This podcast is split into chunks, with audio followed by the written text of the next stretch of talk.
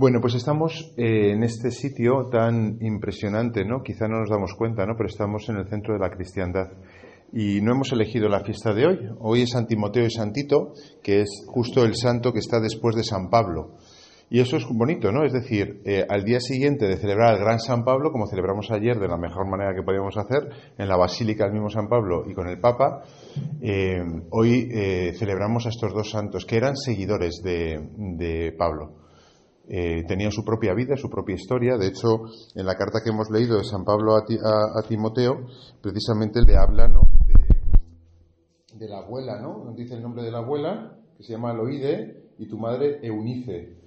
Con lo cual, eh, nos damos cuenta de que al final el cristianismo son personas, ¿no?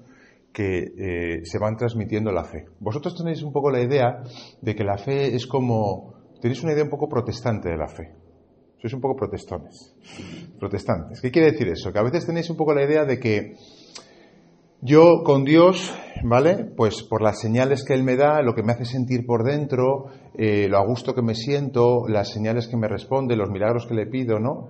Pero esa idea no es la idea original de la fe. La fe se transmite, como decíamos ayer en la reunión, por envidia y por la escucha por la escucha. Es decir, la fe es algo que se va transmitiendo de persona a persona. ¿Por qué Timoteo acabó siendo el obispo de, de dónde fue? De, Éfeso o de Creta. Pues porque se encontró con Pablo. Pablo, de alguna manera, le transmitió un mensaje que le convenció a Timoteo y a Tito, dejaron lo que estaban haciendo y le siguieron. Esto os puede parecer escandaloso, pero en la vida hacemos eso. En la vida, de repente, encuentras a un chico, encuentras a una chica y, con perdón, perdemos todo, por no decir la expresión que se dice, perdemos todo por esa persona. Incluso nos, nos comprometemos de por vida. Es lo humano. Y con un amigo igual, de tal manera que si un amigo, o no te quiero decir ya nada, nada, un novio, una novia, te traiciona, te rompe.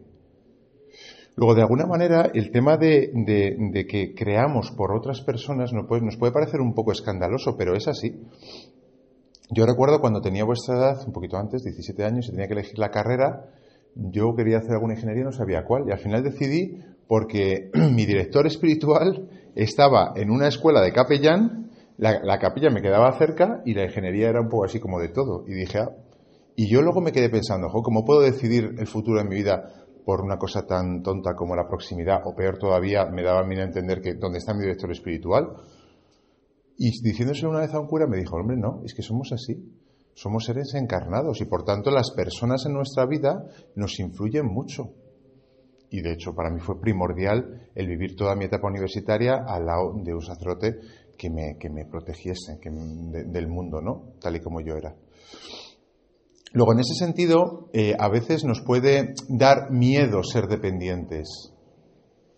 Pero lo cierto es que el ser humano es el mamífero más dependiente cuando nace. No hay mamífero que sea más dependiente que el ser humano. Cualquier otro mamífero al poco tiempo ya se levanta y ya es capaz más o menos de sobrevivir. Nosotros, ¿cuánto tiempo pasamos hasta que somos independientes? Luego, la dependencia no es mala. Hombre, otra cosa es, a ver, ¿de quién dependes? Si una dependencia te hace mal, entonces es tóxica. Pero si eh, es de algo importante como es la vida cuando naces, o si es algo tan importante como la fe, por eso aquí se trata de ver mm, en quién pongo yo mi vida, de quién me fío. Y diréis, bueno, es que la Iglesia, con todos los escándalos que hay y con la cantidad de sacerdotes pederastas que hay, y fíjate las riquezas del Vaticano que vamos a ver estos días, ¿no? No lo niego, ¿eh? No lo niego. ¿Por qué? Porque precisamente hemos dicho que si la fe se encarna en personas concretas, pues al final las personas fallan. Entonces me podréis decir, bueno, entonces ¿qué? ¿Me fío o no me fío? Ahí es donde tenéis que hacer vosotros el ejercicio de que la fe, que no te viene directo de Dios, no siempre viene directa de Dios, sino que viene a través de las personas, ver de quién me fío. ¿Y cómo se ve eso?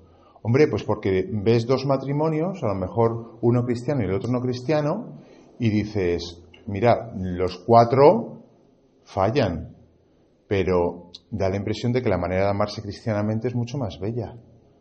Ves a lo mejor un sacerdote y ves a lo mejor una persona entregada, yo qué sé, a una, a una ONG, que está muy bien, ¿eh?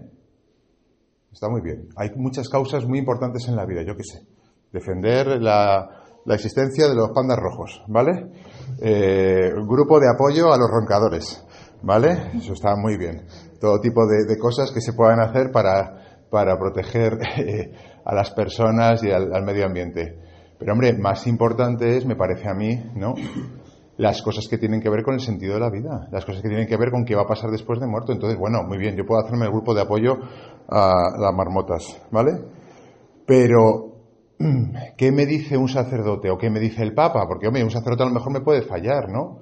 Cuidado, que el Papa también nos puede fallar, ¿eh?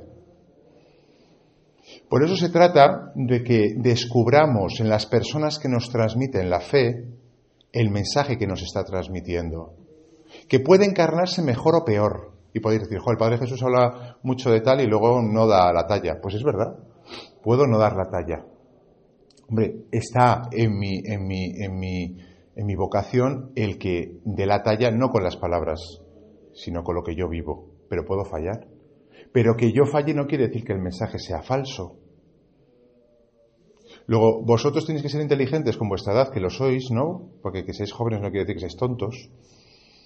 De ir descubriendo en la vida cuál es el mensaje que se encarne mejor o se encarne peor, pero intuís que ahí está.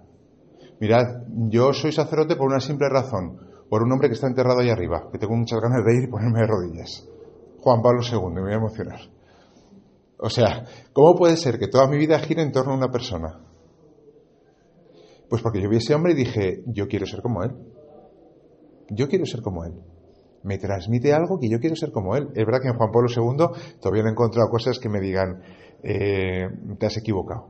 Sí que lo he encontrado de mis padres, sí que lo he encontrado de amigos, sí que lo he encontrado de mi director espiritual, que me ha escandalizado en cosas, pero no me preocupa porque yo no he seguido, ni siquiera he seguido a Juan Pablo II, chicos. Si Juan Pablo II me fallase. Yo he seguido al que él me ha transmitido, que me lo haya transmitido él no quiere decir que sea falso, sino que él es una persona humana. Y si él ha fallado, imaginaos lo que voy a fallar yo. Si falla mi director espiritual, que es un santo, ¿cómo no voy a fallar yo? Porque cuidado, cuando juzgamos a, la iglesia, en el fondo no estamos nosotros poniendo un pedestal. ¿Acaso tú eres mejor que el que estás juzgando? Cuidado. No quiere decir que no le puedas juzgar en el sentido de decir lo que está haciendo está mal, pero sabes distinguir entre lo que debería haber hecho y lo que el pobre da de sí. Entonces, es muy hermoso que nuestra fe llegue por medio de personas que nos transmiten, que nos... Es como una carrera de relevos, ¿vale? Entonces, en esa carrera de relevos, la abuela, eh, ¿cómo se llama? La abuela lo hice, le dio el testigo a la madre Eunice, vaya nombres, eh, ya tenéis aquí un, posibilidad para vuestros hijos. Eh, Loide se lo dio a Unice, Unice se lo dio a, Timoteo, Timoteo se lo dio en la ciudad de Éfeso a muchas personas. Os puede parecer escandaloso, pero mirad, en el fondo es bonito. A mí por lo menos me parece muy hermoso. A mí la fe no me, no me viene de lo alto en un rato de oración, que siento una señal, que tal y cual. No. A mí me viene de personas concretas, que me transmiten la fe y que yo se lo transmitiré a otros. Y eso es muy hermoso. Porque la vida, fijaros, es igual. La vida la recibes de tus padres. Y luego tú, si, si, tienes vocación matrimonial, a tus hijos, ¿no? Pues la fe, que es la vida del Espíritu, también te la transmiten y tú la transmites. Creo que no hay algo más hermoso que transmitir la fe. Porque, hombre, la vida es muy fácil hacer un hijo. Lo voy a enseñar yo. Pero hacer un hijo espiritual, entenderme, transmitir la fe, por eso las personas ¿no? que os hablen de la fe son personas que les tenéis que dar las gracias. Y vosotros ojalá que os convirtáis, cuando volváis de aquí, en los mismos desastres de siempre, ¿eh? empezando por mí, pero que transmitéis algo diferente. Y en medio de vuestros amigos que solamente sepan hablar de qué han hecho por la noche, de cuántas se han liado y de a qué hora me, recogí, también hablar de cosas importantes, ¿no? Como tiene que ver con el sentido de la vida, el sentido de la muerte, el tema de la fe. Por eso, eh, aquí no vamos a estar a dedicar toda la mañana. Ayer dedicamos la, la tarde a Pablo, hoy la vamos a dedicar a Pedro. Y diréis, Pedro, si veis la vida de Pedro, Pedro fue un desastre. Pedro le dio al Señor una cantidad de, zascas que no podéis ni imaginar. Continuamente, es el, rey de los zascas. Le llamó incluso Satanás, fijaros si, si le dio un zasca, justo después de nombrarle papa, le nombró papa y nada más nombrarle papa, le llamó Satanás. Y eso es muy bonito porque Pedro no le eligió Jesús porque fuese mejor que el resto, que no. De hecho, de todos, el discípulo amado de Jesús, ¿quién era? Juan. Eh, Juan se autodenomina el discípulo amado. Sabía que Jesús le tenía preferencia. Pero, ¿quién nombró Papa a Jesús? ¿A Juan? No. A Pedro. ¿Por qué? Pues seguramente porque era el más bruto de todos. ¿Habéis visto la serie de Chosen? Ved la serie de Chosen. Es muy bonita porque relata a los personajes tal cual eran. Y Pedro no aparece como un hombre con barba y anciano, no, aparece como un chulo playa, ¿vale? O sea, ahí, con los brazacos así, tal, no sé qué, yo soy el chulo, ven Jesús, te voy a decir yo las cosas, tal y cual. Claro, Jesús le mete muchos tascas. Pero Pedro se enamoró de Jesús. Pero enamorado. ¿Se puede enamorar un hombre de un hombre sin ser gay? Claro que se puede enamorar. Os lo digo yo. A mí la, persona de Cristo me... No sé qué pasó con 18 años, que con 18 años unos grados espirituales, de repente la persona de Cristo fue como... Y le odio y le quiero, ¿eh? Hay que decirlo todo, ¿eh? Hay veces que me tiene harto. Como la mujer también, ¿no? Es que la mujer te tiene harto, el marido, ¿no?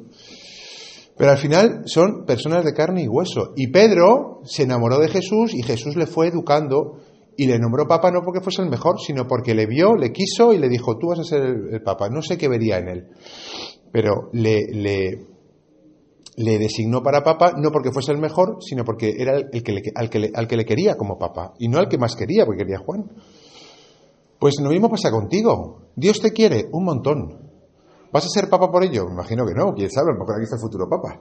¿Eh? Pedro, Pedro II. ¿Eh? no hay Pedro II, por cierto, cada vez que nadie se atreva por ese Pedro II, cualquiera. cualquiera llega al pontificado se llama Pedro II. Pues sí, podéis ser. Eh, que no tengáis una posición alta en la sociedad o en la iglesia no quiere decir que Dios nos quiera. Tenéis una historia particular con Dios. Y en esa historia hay alguien que os ha llevado a Jesús. ¿Quién llevó a, Pedro a Jesús? Su hermano Andrés. Andrés y Pedro eran hermanos. Andrés era el que iba a misa todos los días con Juan Bautista. Pedro pasaba del rollo. Entonces Andrés estaba buscando, iba con Juan Bautista, le dijo Juan el Bautista un día, ese es el Cordero de Dios. Entonces Andrés se fue detrás de Jesús y le dijo, Maestro, ¿dónde vives? Y le dijo, Jesús, ¿quieres saber dónde vivo? Ven y verás. Se fue con él y dijo, uh, cómo mola. Entonces le dijo a su hermano Pedro, ven que he conocido al Mesías. Pedro le trajo a Andrés. A mí me han llevado a la iglesia personas que han dejado la iglesia. Es sorprendente, pero pasa. Curiosamente, te puede llevar a la iglesia alguien que luego falle, entre comillas, o deje la iglesia. Es triste, pero no quiere decir que no sea verdadero. Por eso insisto, tenéis que ser capaces de distinguir el mensajero del mensaje. Hombre, ojalá el mensajero que os ha llevado a la fe sea fiel, sea fiel. Porque si no es fiel, pues os puede causar una grave crisis. Por eso los sacerdotes, si no somos fieles, escandalizamos al pueblo. Por eso tenéis que rezar por los sacerdotes para que seamos lo que tenemos que ser, ¿no? Pero no os escandalicéis porque un sacerdote o el papa haga las cosas mal, ¿no? Por tanto, vamos a dedicar la mañana a ver el sepulcro de Pedro, no porque adoremos a Pedro, no porque seamos, como creen los protestantes que somos, no, a veces adoradores de santos y de personas humanas. No, mirad, lo bonito de estar en torno a Pedro y dar vueltas hoy en torno a Pedro es que decimos, joder, como una persona tan bruta, como una persona tan ruda, pudo hacer lo que hizo, que es enamorarse de Cristo, seguirle en aquel tiempo hasta el otro confín de la tierra, que era Roma, y morir por él. Cuando Pedro eh, eh, es martirizado, ¿sabéis lo que hizo? Se fue de Roma. Cuando vio que le llegaba el momento de morir, Pablo no, Pablo era un tipo, era un, era un grande. Entonces Pablo llegó el momento de la muerte y la puso la cabeza, se la cortaron, dio tres botes la cabeza y está la iglesia de Trefontane, que no la hemos podido ver porque está un poquito más lejos. Pedro no, Pedro se fue de Roma, y cuando se estaba yendo de Roma, Se le apareció el Señor otra vez y le dio el último zasca. Cuo vadis. ¿A dónde vas, Pedrito? ¿A dónde vas, Pedrito? Y entonces Pedrito cogió, se dio la vuelta, y ahí está la iglesia del Cuo Vadis, la iglesia del ¿Dónde vas, Pedro? Se dio la vuelta y volvió a Roma y fue crucificado. Y cuando le crucificaron a Pedro, dijo Pedro, estaba tan enamorado de Jesús que dijo, no, yo no soy digno de que me crucifiquen como a Cristo. Y le crucificaron boca abajo. Y aquí le enterraron. Aquí, justo debajo de ese altar, le enterraron. Por eso lo hermoso de estar en torno a Pedro no es que tengamos devoción por San Pedro o devoción por San Tito, sino que al final lo que tenemos es la, envidia de decir, jo, como un tío tan bruto, tan macarra como Pedro, se enamoró de Cristo. Y eso es lo que yo quiero para mi vida. Yo quiero el mismo amor que hubo entre Dios y un hombre. Porque ninguno de vosotros está exento de tener esa relación personal de amor con Dios. Me diréis, soy un desastre. También lo era Pedro. No era el discípulo amado, no era el perfecto, no era el elegido por Dios en ese sentido de me haces todo bien. Ese era Juan y no fue el papá. Pedro da devoción porque era, eso sí, eso sí, ¿eh? Pedro tenía un corazón enorme. Pedro no tenía dobleces en su corazón. Pedro era directo, cara a cara, corazón a corazón. Y eso sí que os animo a tenerlo con Dios. No tengáis dobleces con Dios. Mostradle vuestro corazón, tal y como está. Que estéis adictos al porno, no pasa nada. Todos hemos pasado por eso. Decírselo al Señor. Que estáis eh, con ganas de suicidaros, no pasa nada. Todos hemos pasado por eso. Decírselo al Señor. Que estáis rotos porque habéis tenido unos padres que nos han querido, no pasa nada. Algunos hemos pasado por eso. Decírselo al Señor. Señor, tengo el corazón roto. Y cuando por medio de personas Dios os responda, por medio de personas, no esperéis señales en lo interior, que a veces se dan, por medio de personas diréis, este es el mensaje que estaba esperando. Y algunos dirán, es que la iglesia, y tú dirás por dentro, sí, sí, claro que la iglesia, yo el primero, pero menos mal que me han transmitido el mensaje de la salvación. Por eso le damos gracias al Señor por estar aquí y os invito, como hemos hecho, a, abrir el corazón delante de Dios. Vamos a hacer ahora las preces. Os invito a que públicamente pidamos por cosas públicas y que interiormente en ese momento presentéis al Señor la eh, petición por la que queréis ofrecer esta misa. Ya sabéis que las misas se ofrecen por algo. ¿Vale? Vamos a, ofrecerla por el abuelo de Paula, la secretaria del, ISEP, que ha fallecido ayer, como difunta, pero cada uno de vosotros ofrecerla por eh, alguna persona que, que, haya fallecido o por alguna intención profunda de estas. Hombre, todos pedirá al Señor algo así como ese amor entre Jesús y Pedro, porque es lo más grande que vais a tener en vuestra vida. Mirad más allá del matrimonio, ¿eh? que está muy bien, es una maravilla el matrimonio, ¿eh? y los hijos, otra maravilla más grande. Pero el hecho de tener con Dios una relación tan personal, tan de amor, eso es lo más grande que podemos tener en nuestra vida, más allá de todas las cosas buenas que Dios nos pueda dar. Pues hacemos un momento de silencio, hacemos las preces en público y en privado cada uno de vosotros ir pensando la petición que queréis hacer al Señor en este día.